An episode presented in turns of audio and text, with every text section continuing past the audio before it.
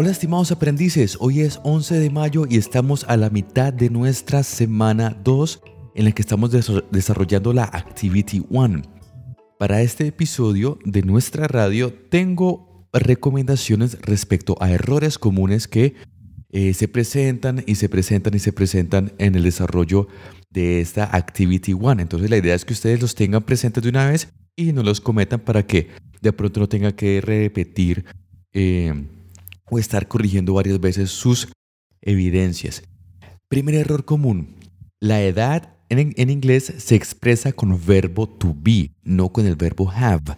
Resulta que en español la edad la expresamos con el verbo tener. Yo tengo tantos años y pensamos que en inglés funciona igual. Entonces, como en inglés el verbo tener es have, creemos que se aplica lo mismo.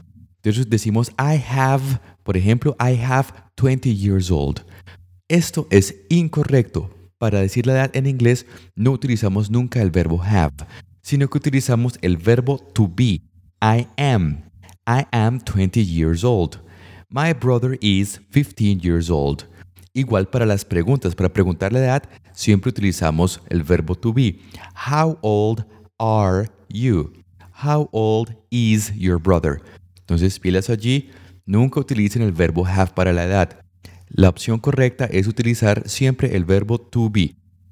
Bien, siguiente error. El pronombre I, el pronombre yo, lo ponen en minúscula. Cuando hablamos del pronombre I es el yo. I am. ¿sí? I like. Ese I debe ir siempre en mayúscula. No importa que no esté al principio de una frase, no importa que no sea nombre propio, no importa. Porque en inglés las reglas de mayúsculas son diferentes del español. Y una de las reglas de mayúsculas de inglés indica que el pronombre I debe ir siempre en mayúscula. Entonces cuando pongan I like, I love, I am, siempre pongan ese I en mayúsculas. ¿Listo? Siguiente error, muy común. Poner palabras en español. ¿Por qué ponen palabras en español si estamos haciendo un curso en inglés? No sé, no sé. Eh, pero lo ideal es que no pongan por ningún motivo palabras en español. Siempre apóyense en algún diccionario en caso de que no conozcan algún término. ¿Qué ponen usualmente en español? Nacionalidades. Eh, his nationality is colombiano. Her nationality is brasileña. No, why? His nationality is Colombian. Her nationality is Peruvian. Her nationality is Brazilian. Use English vocabulary, please. Only English vocabulary. Pilas con eso. También a veces en las descripciones de personas utilizamos palabras en español.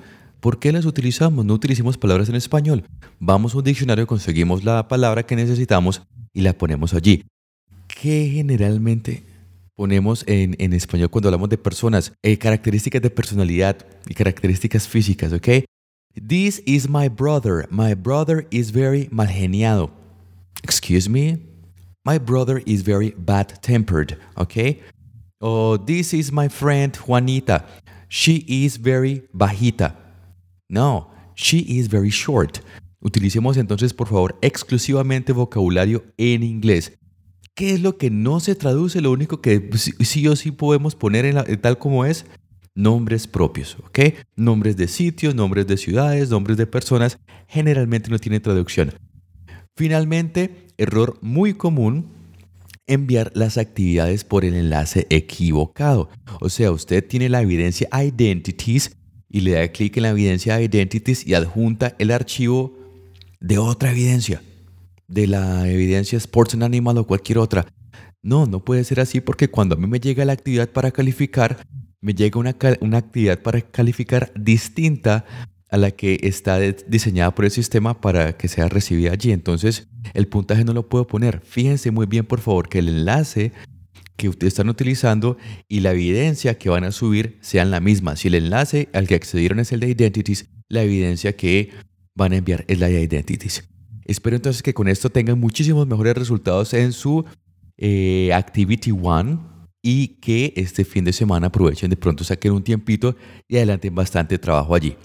Estamos en contacto, mi nombre es David Pérez, su instructor virtual y nos estaremos viendo en el próximo episodio. Thank you very much and goodbye.